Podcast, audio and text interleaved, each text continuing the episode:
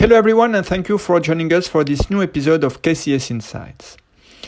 Uncertainties about the path of inflation further increased last week after the release of US inflation and retail sales.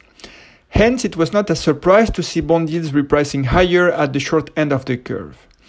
On a positive note, equities have proved very resilient, in particular in Europe, although we note some rotation in favor of defensives as we warned a week ago.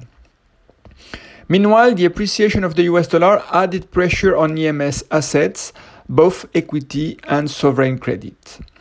In today's weekly, we explain why we think there is substantial noise associated to recent macro releases in the US on the back of seasonal adjustments, CPI weights reshuffles in January, and other patterns related to the weather in the US.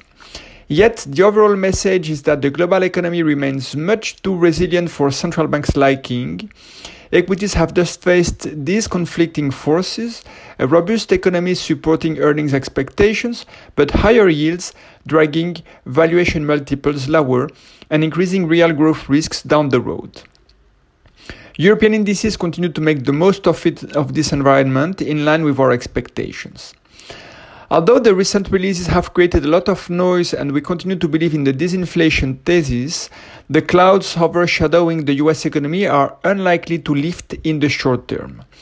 Indeed, the next milestones to clarify the picture will be in about a month when the next FOMC meeting will take place and the next CPI print will be released. Within European equities, we recommended last week to reduce exposures to cyclical sectors on the back of the sharp rebound in recent months and the risk that renewed hawkishness hurt growth expectations. We highlight this week that the FTSE 100 has been correlated positively with inflation rate risks because of its composition, which is highly biased towards financials, energy, and materials. The UK, followed by Italy, are our favorite geographies in European equities. Also, within cyclical risk assets in Europe, we carry out this week a small reality check on small and mid caps that are cyclical by nature, and we conclude that they still have room to catch up versus large caps. Week ahead, follow this week the preliminary PMIs for February in developed countries. We'll also have the FOMC meeting minutes as well as the US PCE deflator. Elsewhere, we'll have the Ifo survey in Germany and the Japan CPI for January. Thank you for your attention. I wish you a very good week.